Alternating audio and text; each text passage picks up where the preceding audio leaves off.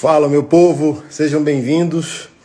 O áudio vai ficar um pouco estourado, que eu nem percebi, meu fone estava descarregado. Estou em casa, cachorro, menino, grito, cozinha, panela de pressão, tudo junto, tá? Deus é bom. É uma alegria imensa estar com vocês aqui nessa live. Vai ser muito legal e muito edificante. Há um aquecimento futuro, né?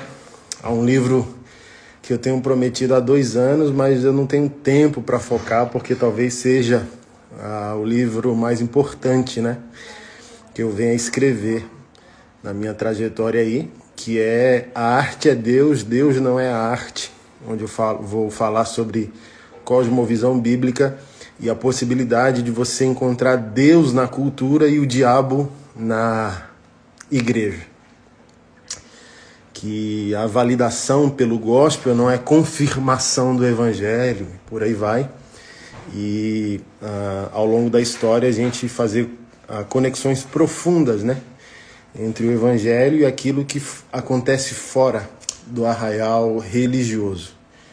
Então, orem por mim, eu preciso de tempo, de dedicação, de recurso, então eu tenho que parar dois, três meses para focar nisso mas a maioria dos projetos uh, que a gente lidera hoje, 33 projetos mais ou menos, uh, dependem de mim, né? Da minha presença e da minha produção intelectual, porque é essa produção que faz o recurso chegar. Então, os projetos dependem, né?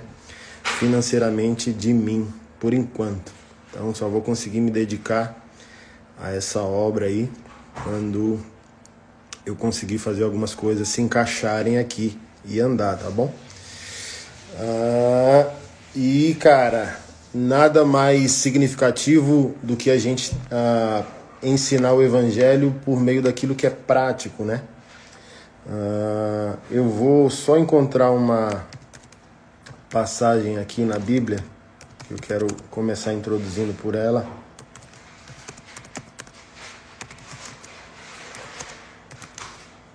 A gente conseguir desenvolver o pensamento da nosso, do nosso tema de hoje, né?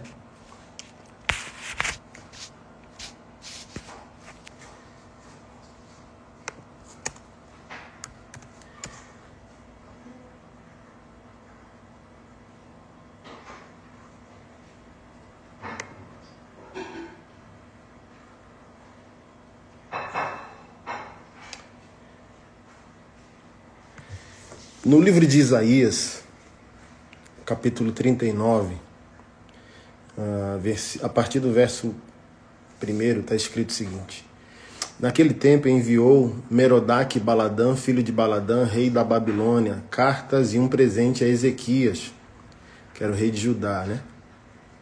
Uh, tinha ouvido dizer que havia estado doente, que havia convalescido, e Ezequias se alegrou com eles e lhe mostrou a casa do seu tesouro, a prata e o ouro, e as especiarias e os melhores ungüentos, e toda a sua casa de armas, e tudo quanto se achava nos seus tesouros.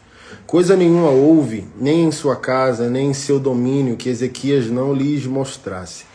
Então o profeta Isaías veio ao rei Ezequias e lhe disse: Que foi que aqueles homens disseram? De onde vieram a ti? E disse Ezequias: De uma terra remota vieram a mim, de Babilônia. E disse ele: Que foi que viram em tua casa? E disse Ezequias: Viram tudo quanto há em minha casa, coisa nenhuma há em meus tesouros que eu deixasse de lhes mostrar. Então disse Ezequias, então disse Isaías a Ezequias: Ouve a palavra do Senhor Deus.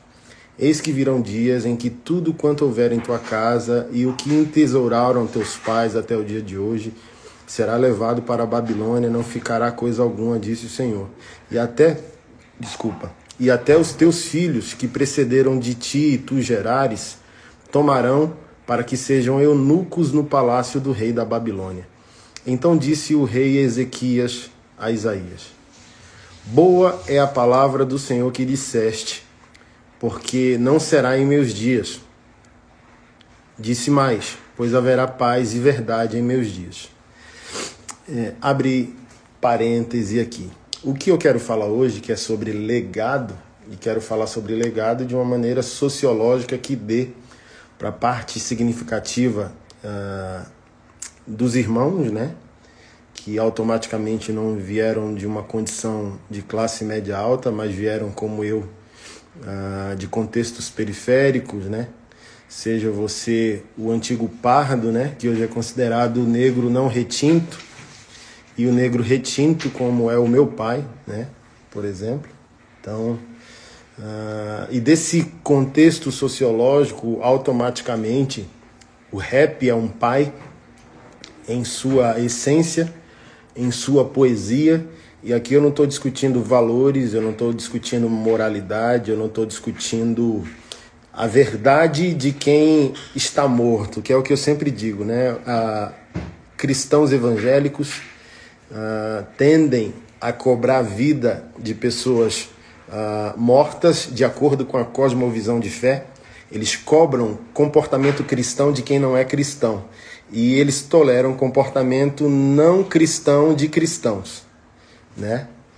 Aí é complicado. Então não é isso que está em xeque, não é a música em si que está em xeque, não é se essas pessoas citadas na live elas vivem a, a verdade ou não, porque não vivem, né? E eu estou usando como um ponto de referência sociológico para tentar introduzir o que eu gostaria que você aprendesse num conceito de legado. E esse versículo aqui que eu li, ele é, ele é clássico na minha abordagem, principalmente quando eu trato com homens e ensino masculinidade, é que o profeta de Deus, o profeta Isaías, confrontou o rei Ezequias de acordo com aquilo que ele fez e ele não se importou. Ele disse: Olha, boa essa palavra, eu não vou ter prejuízo enquanto eu estiver vivo. O prejuízo só vai vir depois que eu morrer. Ou seja, Ezequias é o, é, é, é, é o tipo clássico de pessoas que querem viver, usufruir o seu melhor, extrair de um ecossistema tudo que pode ser extraído e que se exploda a consequência. Então, Ezequias não tinha consciência de legado, ele pouco se importava que as escolhas de agora estão afetando a realidade dos netos. É o que eu sempre digo aos homens: olha, se você quer ser um homem de Deus, já entenda que as escolhas de hoje, o pecado de hoje, a mudança de hoje, o pensamento de hoje já está construindo ou destruindo a igreja e a sociedade que seus netos irão ter daqui a certo tempo, né? Então, é...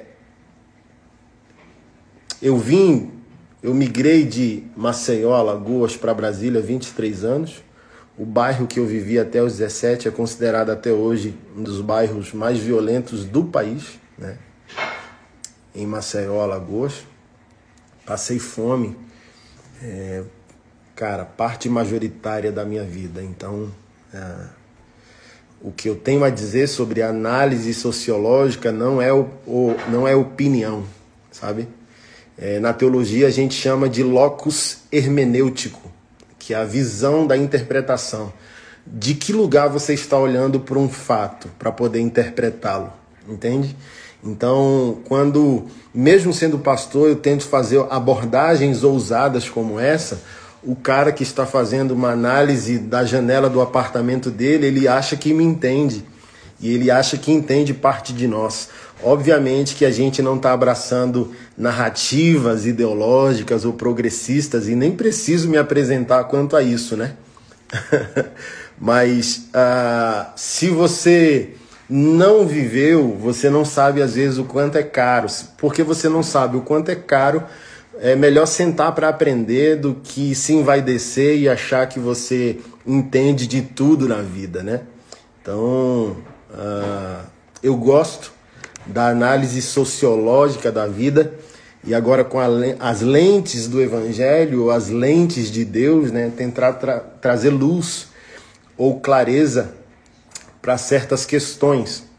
Por meio dessa lente que o Evangelho me dá, eu consigo afirmar, cara, e tenho me desenvolvido a tentar ensinar isso sem ser complexo, é, de que a pobreza é emocional. As pessoas não me entendem achando que eu estou fazendo alguma abordagem coach, né?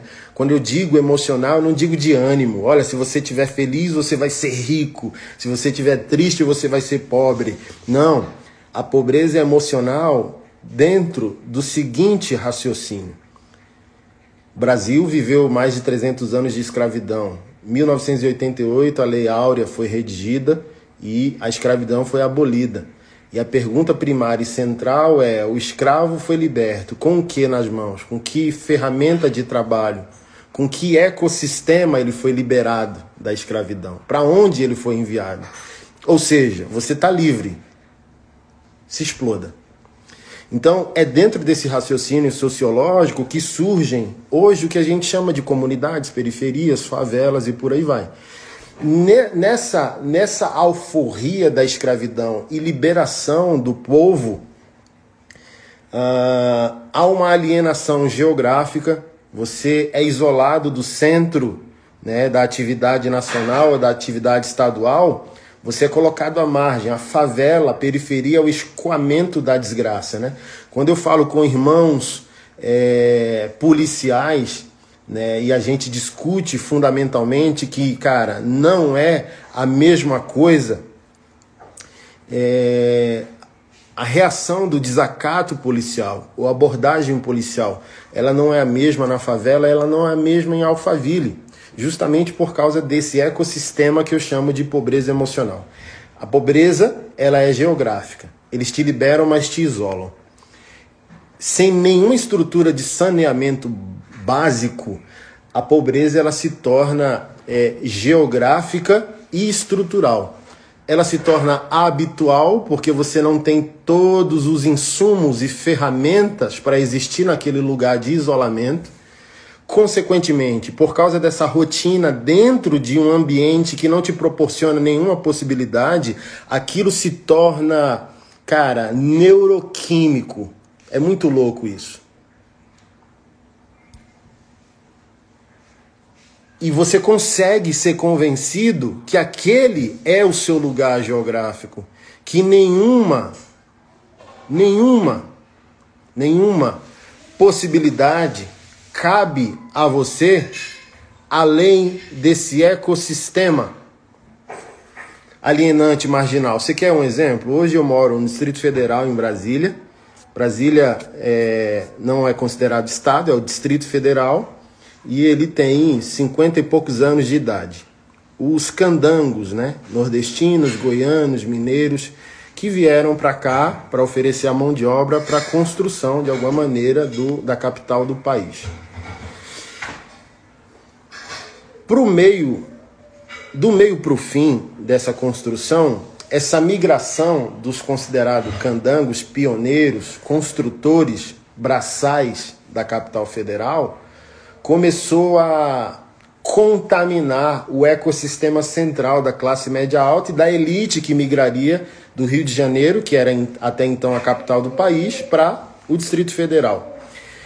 E a, uma das decisões uh, foi criar o Centro de Erradicação de Invasões, chamado de CI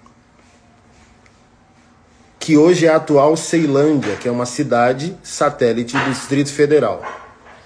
Então, criaram a CI, você pega todo esse aglomerado de gente periférica, parda, preta, que é o, é o trabalhador braçal dessa construção, mas ele não pode ficar no centro. Ele tem que. A gente tem que fazer alguma coisa com ele. Então, houve a marginalização. Manda para a CI, manda para o Centro de er Erradicação das Invasões mas ficou um nome feio. Aí botaram Ceiland, americanizaram um pouco para ficar menos feio, né? Ah,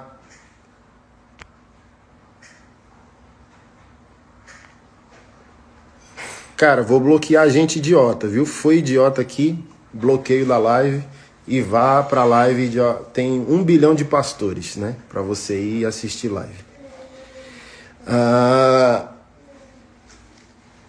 e por fim, falaram, ó, tá muito americanizado, né? A Ceyland. E batizaram de Ceilândia. E a Ceilândia é conhecida e conhecida até nas letras do rap, nas últimas três décadas, como um dos contextos mais violentos, né? Ah, de violência urbana no, no tem homenagem à Ceilândia no Sobrevivendo no Inferno dos Racionais, de 1997. de tão perigoso que era. Obviamente que quanto mais a sociedade avança, mais as violências elas aclivam ou declivam dependendo do contexto, mas hoje a Ceilândia é uma cidade plena, próspera, né? a segunda ou a terceira maior cidade do, do Distrito Federal. Mas olha o estigma inicial, do tipo assim, ó, quanto, quanto tempo vai se levar para a gente conseguir equalizar as distâncias e as injustiças sociais? Quanto tempo isso leva? Quanto tempo é necessário, sabe? É... E como cristãos, a gente tem que estar disponível a isso, né? Eu sempre pontuo isso, a gente está dentro de uma moda conservadora, conservadorismo está se construindo e se descobrindo dentro do Brasil, e consequentemente esse pessoal que se diz conservador, principalmente os evangélicos, ah, eles, ao se oporem às políticas humanistas ateístas da esquerda, eles são negacionistas quanto ao fato.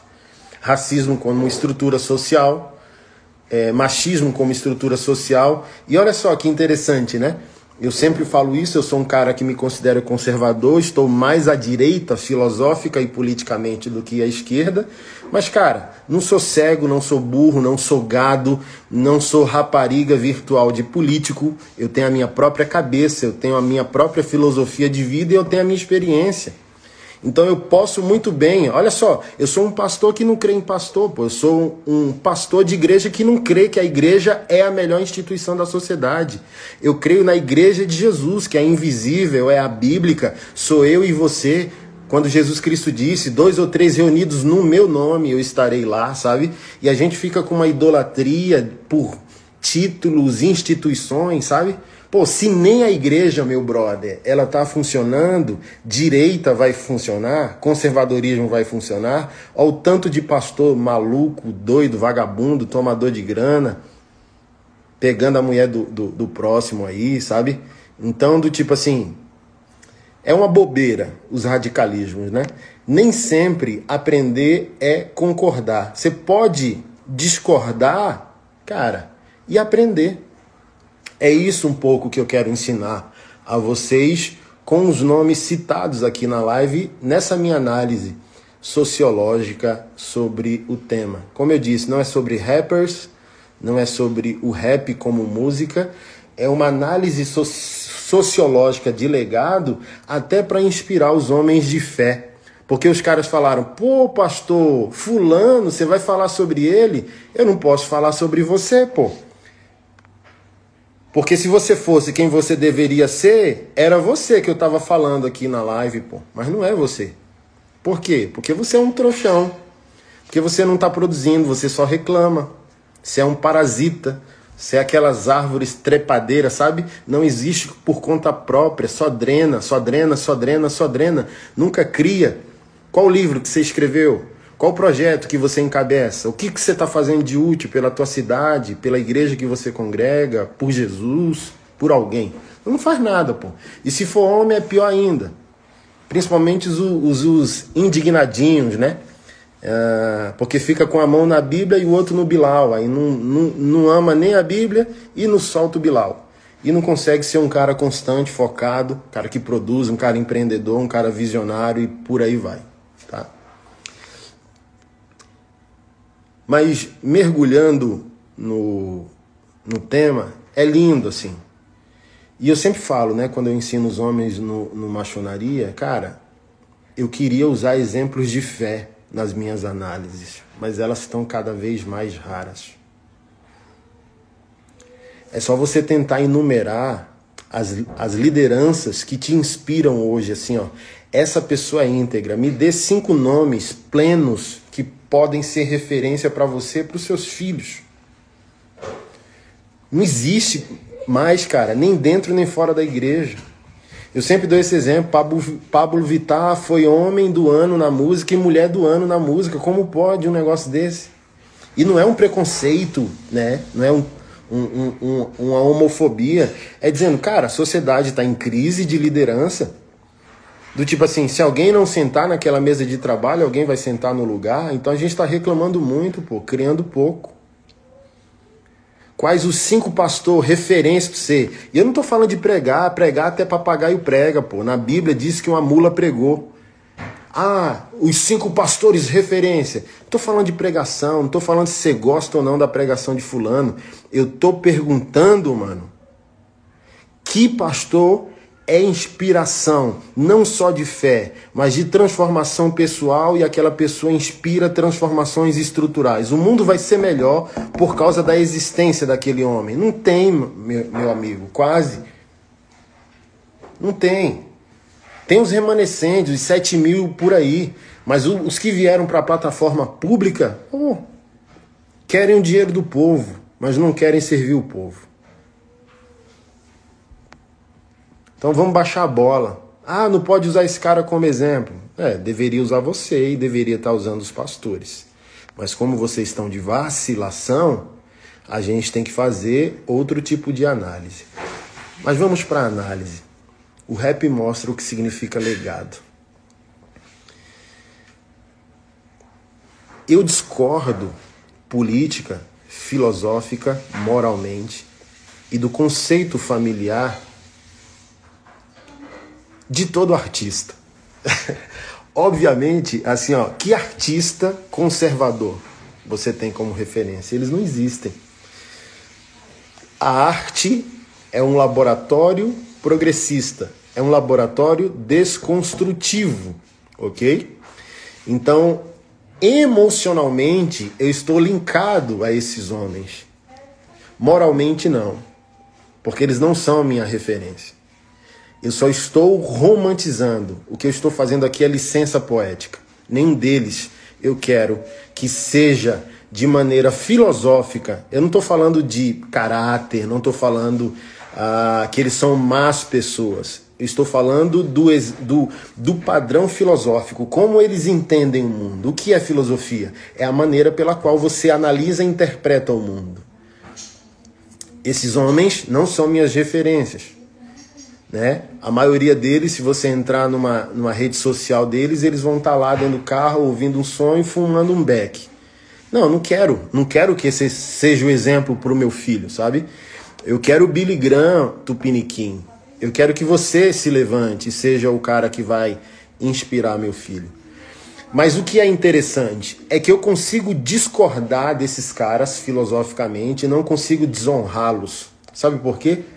Porque a análise existencial que esses caras fazem não é superficial, é cara como a minha é. Você quer ver um exemplo? Um exemplo clássico. Você pega o Mano Brown e você pega o Marcelo D2. O Mano Brown, você consegue discordar dele. Cara, esse cara tá viajando. Mas você não consegue desonrar. Sabe por que você não consegue desonrar? Porque a presença do cara é impositiva na questão do que o que ele está falando para ele é caro, é sério e ele mergulhou naquilo. Um cara como o Mano Brown, ele tem uma um, encontro profundo com a, com a existência. E tudo aquilo que o cara passa a falar não é barato, é caro. Você pode até dizer, eu não concordo, mas você sente o peso do que o cara está falando. Você quer um exemplo? Tem uma entrevista do Mano Brown no Roda Viva, onde ele vai falar que o traficante é empresário na quebrada. Isso é uma loucura. Como que eu vou considerar que o Pablo Escobar é um empresário da quebrada, pô? Quantas milhares de pessoas Pablo Escobar não matou? O comércio de Pablo Escobar não matou? Não posso considerar que o Fernandinho Beiramar é um empreendedor. Sabe? Não há poesia nisso. Não há glamour nisso. Porque, por exemplo, ele foi dar o exemplo do, do traficante autorizado, né? que é o dono da, da, da, da, da indústria farmacêutica. O que mata mais, a maconha ou a 51? Aí todo mundo. Mas você discorda totalmente do Mano Brown mas você não consegue considerar ele um moleque, porque é profunda a análise. Ele exerce paternidade emocional em muitos de nós. Ponto final. Acabou. Então, de um pai, você discorda e não desrespeita. É, é, essa é a parada do legado. Essa é a parada é, a, profunda para mim. Né? Essa é a, é, o, é, a, é a manha do gato. É o, é o pulo do gato. Tem uma, nessa, na, na, entrevista do Roda Viva, quando o cara vai falar de droga novamente, pô, então você é a favor da liberação? Aí o Mano Brau, velho, isso é profundo, isso você mexe comigo, mano. Ele diz, mano, eu não concordo nem discordo de legalização de nada. Eu queria que ninguém precisasse de droga para interpretar a vida. Olha só, mano, isso é filosofia, mano.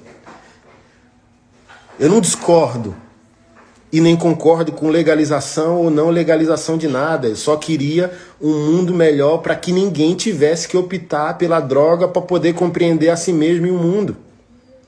Mano, aí ele fecha o raciocínio dizendo bem assim: "E quem sou eu, mano, para julgar o cara que tá lá na pedra?" Sabe por quê? Porque um dia pode ser eu ou você lá no beco dos tristes. Tá louco? Você tá louco, velho. Você tá louco. É uma análise de vida muito profunda, porque não é uma opinião, mano. Não é na janela do apartamento que você faz essa, essas análises. Passou por você, mano. Passou por você, você estava lá, você viu. 97, 98% dos meus irmãos, dos meus amigos de quebrada em Maceió estão mortos, pô. Foi um milagre, velho.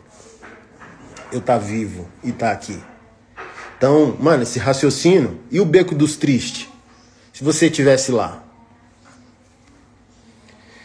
Racionais é uma das primeiras escolas do rap. E quando eu penso rap, eu não penso música, eu penso o anseio, é a representação do anseio sociológico e redentivo de um povo. Quando eu estava nos meus piores dias de crise, como um cara vocacionado, que não crê na instituição evangélica, que não tem quase pontos de referência nos pastores para seguir no dia de crise, no dia que eu queria desistir de tudo. Aí você ouve no fundo tocando a música. Ed Rock, que é um membro do Racionais, cantando. Falo de amor entre o homem, o filho e a mulher. A única verdade universal que mantém a fé. Cara, eu lembro. Você tá maluco. É como se eu tivesse, bicho, hoje eu vou parar tudo. E cara, quando eu vi isso, isso entrou igual um rema, bicho. Foi igual um versículo bíblico. Levanta, mano. Levanta. Do tipo assim, ó, parar, reclamar, morrer, desistir, não vai resolver. O que te mantém de pé e te dá estímulo para encarar um novo desafio, uma nova jornada, um novo dia, um novo amanhã, encarar os sistemas da vida que te impedem de crescer, avançar e prosperar, que te sustenta mano. É o amor entre homem, filho e mulher. Essa é a única verdade universal que mantém a fé. Levantei igual um morto muito louco, como se fosse um culto. Então, esses caras, nós podemos discordar politicamente deles? Sim. Filosoficamente, eles nos inspiram? Não. Mas o legado emocional que esses caras carregam sobre nós, velho. Só um playboy pra zombar de nós, sabe? Quando a gente fala isso, emocionado, os caras acham que a gente, velho, tá vacilando. Você não sabe o que é isso, mano. Você não passou por isso. Você não passou por isso, mano.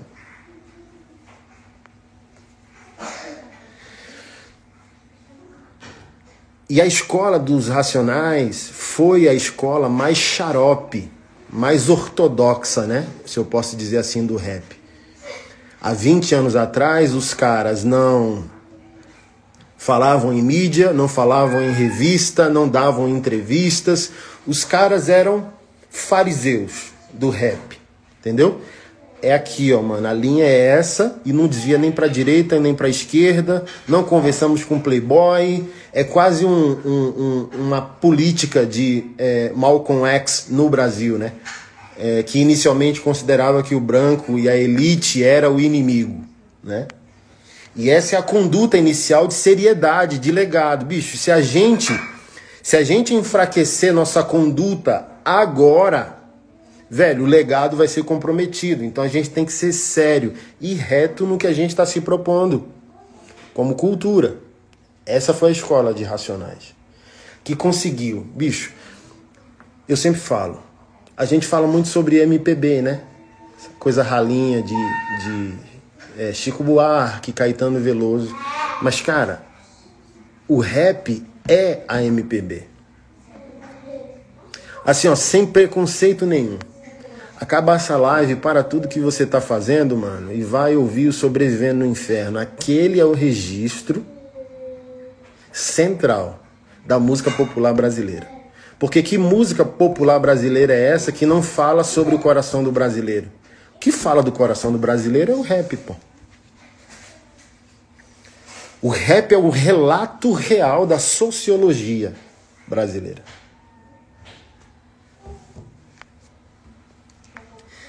E essa escola da seriedade dos racionais fez com que a maioria dos caras entendessem que o rap é marra, o rap é antissistêmico. E você vai observando essa seriedade inicial dos racionais, ela foi necessária para lançar os fundamentos transicionais, sabe? Se você não sabe, uh, quem de vocês conhece o Dexter, oitavo anjo, que era um dos vocalistas do 509E? Você não sabe, 509E era o número da cela que ele ficou preso uh, no Carandiru.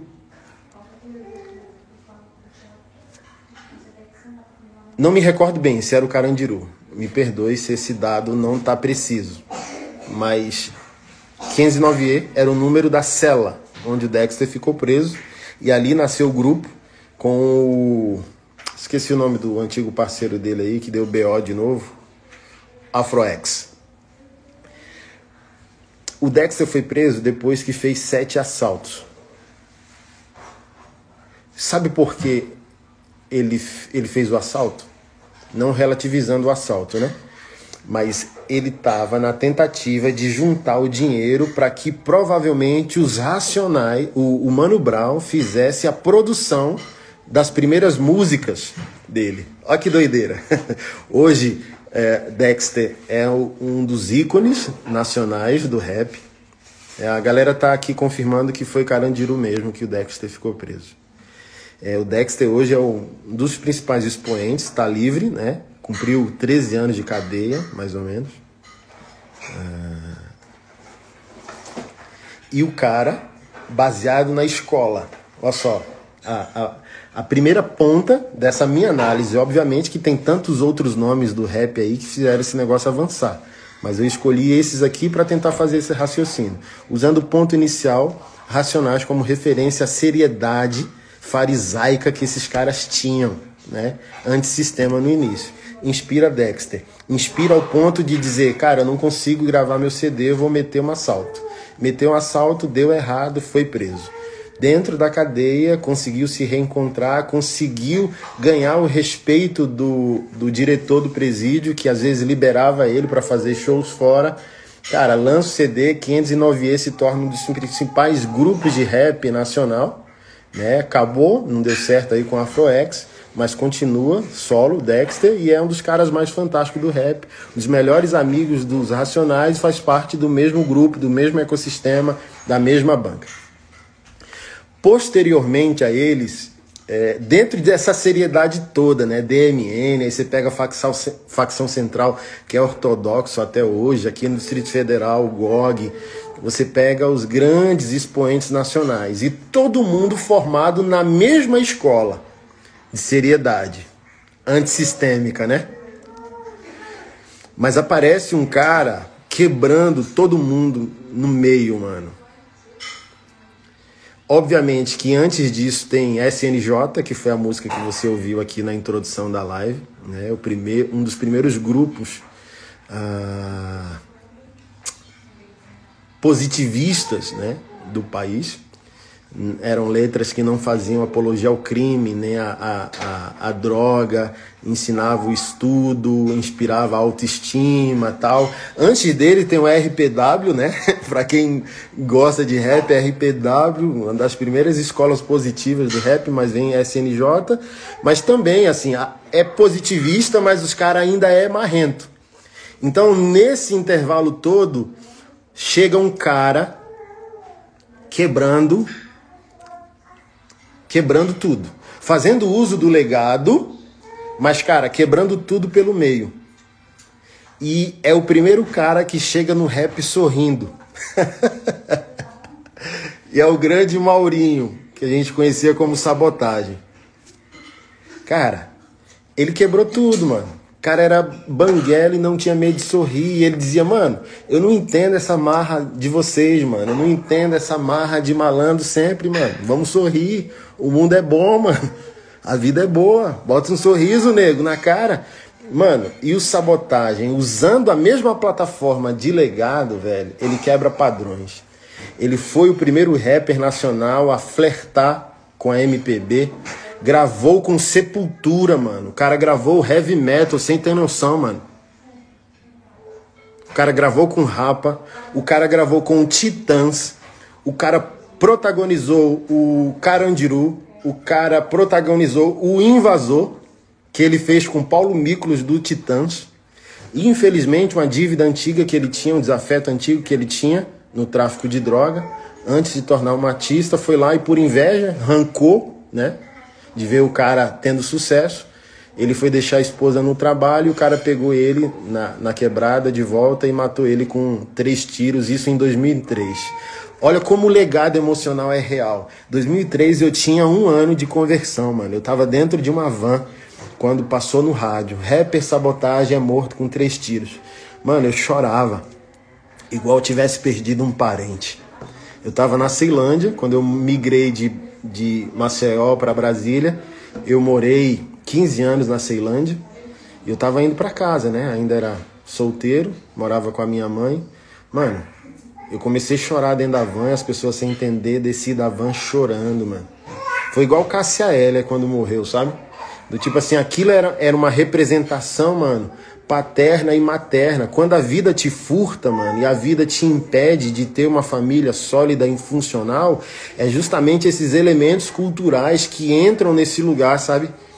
Então, o artista que entende a música dele não apenas como música, mas ele entende como, cara, um preenchimento moral e emocional dos seus ouvintes, isso é muito louco, mano. Isso é muito louco. Isso é muito louco. E logo após, né? Ah, as pessoas perguntaram, pastor, por que você botou o seu Jorge aqui no meio? Hum, ele faz parte do ecossistema, porque rap não é música. Rap é o nosso coração, meu amigo. Ele canta com todo mundo, gravou com. Canta sempre com os Racionais, sempre tá lá junto. Ah, era um ex-morador de rua, Gravou com Ed Rock, grava sempre com Ed Rock. É, postei uma representação que ele fez aqui de, de Nego Drama. Ah, daqui a pouco eu vou falar dele quando eu finalizar essa live falando de legado e prosperidade.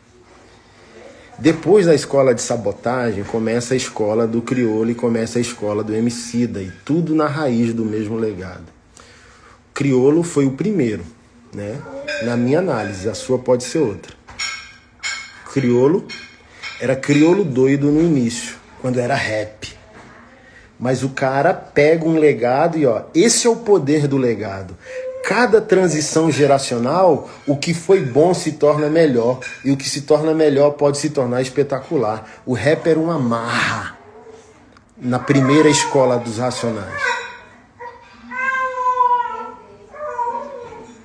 Como eles mesmos cantaram, né? No, no trem da malandragem, meu rap é o, é o trilho. Essa é a raiz da parada. Mas a cada transição geracional, velho, o que era bom se torna melhor e o que é melhor pode se tornar espetacular. Aí o crioulo tira o doido do sobrenome artístico e deixa só o criolo. Sabe por quê? Porque bem provavelmente o fundamento está lá, o legado está lá, mas o cara agora entende que as mesas de trabalho podem ser ocupadas, a mensagem pode se expandir, a arte pode evoluir, a carranca pode sair do rosto e agora a gente pode tocar várias esferas e camadas da sociedade. A gente pode continuar fazendo política por meio da arte, mas a dados momentos a gente pode baixar a guarda dos fundamentos políticos e filosóficos da arte para fazer com que ela entre, toque e por vezes mude até o coração daqueles que eram nossos opositores no passado. Então você pega o criolo, sendo criolo doido no início da carreira como um, um rapper, e hoje o criolo doido não é um rapper, com aspas bem grandes. Ele é um ícone da música popular brasileira. Ele trouxe sensibilidade. Meu amigo, ouvir crioulo doido e não chorar é só pra gente maluca, velho. É só pra gente sem coração. Ele, ele esse cara, mano, esse cara, você tá louco, mano. Esse cara é sensitivo, esse cara, bicho, toca as esferas espirituais do, do, das pessoas por meio da arte. Mas era um marrento, como todos eram, quando pregaram, ah, entraram na escola do rap. Mas olha o, o, o avanço multigeracional do negócio, sabe? E quando eu linko, por fim, ah, no Emicida, eu chego num ápice. Ah, tá. Eu, quando eu falei sobre Marcelo D2, eu não concluí meu raciocínio para falar o que é profundidade. Daqui a 10 anos, ainda lembra, daqui a 100 anos, ainda lembraremos quem é Mano Brown, por exemplo. Ainda lembraremos quem é Emicida, por exemplo. Ainda lembraremos quem é Criolo, por exemplo. Mas não lembraremos quem é Marcelo D2. Porque o rap tem as vantagens e desvantagens. O rap ele pode ser música, ele pode ser política e filosofia e ele pode ser uh, estética. Tem gente que gosta do visual do rap, tem gente que gosta da música rap, mas tem gente que gosta da política rap. Quem é Marcelo D2? É um cara que faz música, mas não é um cara que tem essência. Não tem, mano. Superficial, raso. Não existe legado. O legado dele é só musical. Mano Brown não. Marcelo D2 não fala com a alma. Mano Brown fala com a alma. E você só consegue falar com a alma quando você se aprofunda existencialmente na vida, sabe? Quando as, as análises são caras.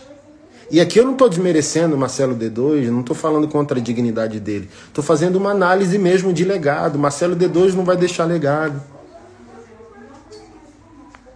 O legado dele é D2, mas mantém o respeito.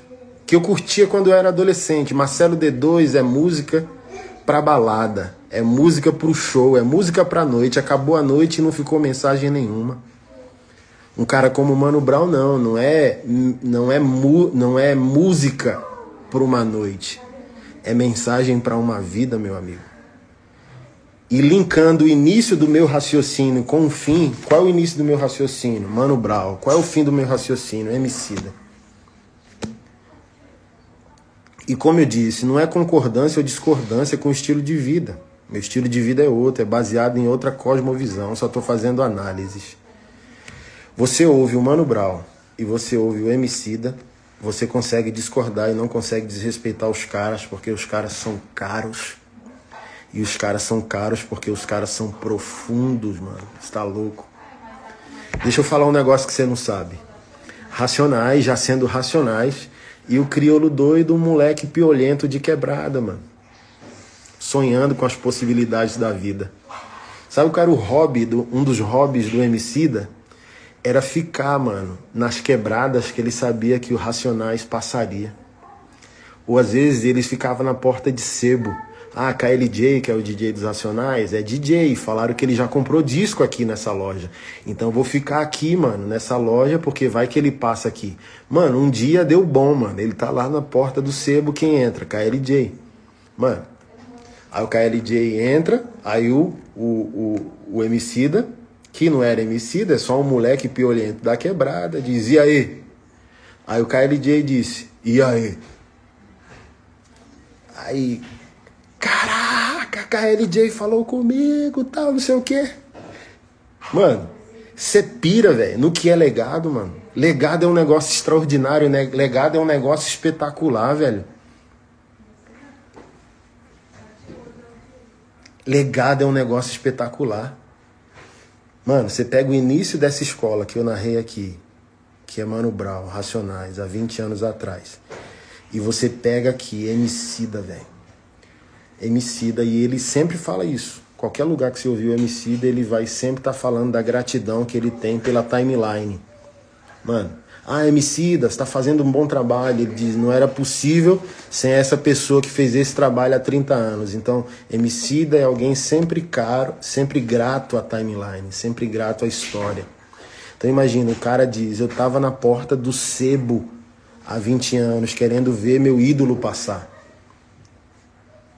Mano, e hoje Emicida é mais caro que o ídolo, sabe? MC, quem é Emicida, mano? Tipo assim, ó, maioria dos crentes, boa parte de crente, pastor aqui, veio me zoar, veio esculachar o Emicida porque discorda dele filosoficamente, porque o cara é de esquerda, porque o cara, né, canta com Pablo Vittar e por aí. Velho, para de, de ser idiota, mano. Você pode aprender e discordar. Simples assim, velho dialogar com os discordantes, se você fala só com a sua bolha, pô. Deixa eu só dar uma visão sobre quem é Emicida hoje. Mano, talvez hoje o Emicida é o cara mais próspero do rap, é o cara mais internacional do rap que nós temos, é o artista brasileiro no rap que talvez mais se apresentou fora. O Levanta e Anda que é uma música dele, ele gravou depois de uma experiência terrível que ele teve indo para o Coachella, que era um festival de música lá fora, acho que Estados Unidos. E um policial americano grilou com ele, mano, zicou a viagem deles, perderam o voo, se atrasou, não se apresentaram no evento, arrumaram um novo é, horário para eles se apresentarem no evento tal. Mano, e o bicho mal, né, velho? Tipo assim, caramba, o primeiro rolê extraordinário que eu faço na minha vida, mano, e um policial vem e, e ferra com tudo e tal. Acho que foi o Rael da rima, né? Que chegou bem assim, mano. É igual quando eu, eu me perdi com aquele, fui pregar em Paris e a gente se perdeu, mano, em Paris. E aquilo ficou bravo. Aí eu falei bem assim, mano, tá louco, velho. Você tá perdido em Paris, mano. Você não tá perdido lá no Pessu, mano. Você tá perdido na França, mano. Bota um sorriso nessa cara aí, entendeu? Favela venceu, tirou uma foto aí na torre, pô. E o Rael falou a mesma coisa pro Emicida, mano, tu tem duas opções, velho. Ou tu vai ficar na neura por causa desse, desse policial, ou tu vai velho, entender, mano, onde tu tá e onde tu trouxe, velho. Olha pros teus amigos aqui, mano. Olha quem tu, tu, tu trouxe, velho. A tua banda, olha o que tu mantém, velho. Emicida é uma empresa, Emicida é um, é um CNPJ que tá mudando a vida de tantas pessoas. Mano, o bicho engoliu o choro, velho. Subiu no palco e talvez fez um dos seus melhores shows na vida. E por causa dessa experiência, ele escreveu Levanta e Anda, entendeu? Então, do tipo assim, ó, você olha para um cara como, como o Emicida hoje, também, junto com o Criolo, elevou o rap, a música popular brasileira. Gravou com Pete, com quantos quantas pessoas não gravou? Venceu, quebrou paradigmas, quebrou preconceito, os dele, porque ele era xarope pra caramba, 10, 15 anos atrás, era radical por causa da escola dos Racionais, ele era radical, mano. Não gostava de branco, não gostava de playboy e tal, não sei o que, bababá. Você pega o cara hoje, cara visionário, empreendedor, mundial, velho, você tá maluco. Acabou de ser chamado por uma universidade em, em, em, Lisboa ou em Braga. Vai ficar lecionando lá seis anos. Você tem noção disso, mano? Era pra, o cara tá morto, velho. Aí você fala, pô, discordo politicamente do Emicida. Problema teu, velho. Dane-se, mano. Se alegra, velho, com a alegria do, do, do teu povo, velho. Eu posso discordar, mano. Eu, aquele cara, ah, é homossexual, aquele cara é transexual, aquele cara é não sei o que, aquele cara é católico. Eu posso discordar, aquele cara é de esquerda, eu sou de direita, aquele cara é de direita, eu sou de esquerda. Vamos parar de ser idiota, gente. Vamos parar de ser gente extremada, mano. A vida pode ser melhor, mano. A vida não é só extremo, a vida não é só, mano, religiosidade, a vida não é só política. A gente pode ver o cenário da vida e se alegrar, mano. Eu me alegro, velho. Eu não ouço o som do Emicida, eu não gosto da música do Emicida. Mas eu gosto da vida do Emicida, da pegada dele, da filosofia de vida, mano. Sou meio ortodoxo com rap. Gosto das primeiras escolas. Não gosto das novas. Mas, pô, me emociona da mesma maneira, velho. Por causa, principalmente, o quê? Da revanche, velho, da vingança. E a melhor vingança, mano, de um periférico, de um pardo, de um negro, de um preto, não é ir pro crime nem pegar uma arma para assaltar o sistema, mano. É virar um best-seller. Sabe qual é a minha vingança, velho? Com aquilo que a vida tentou fazer comigo em Maceió, Alagoas, no Vergel do Lago, mano, onde meus primos morreram. Um primo meu tá internado em coma por facada e tiro. Sabe qual é a minha vingança, velho? Escrever 11 livros em dois anos. Sabe qual é a minha vingança, velho? Demorar para escrever a arte é Deus, mas quando eu escrever, mano, vai virar best-seller. Essa é a minha vingança. Sabe qual é a minha vingança, mano? Voltar para aquilo que me fez mal um dia e estender a corda para os meus semelhantes.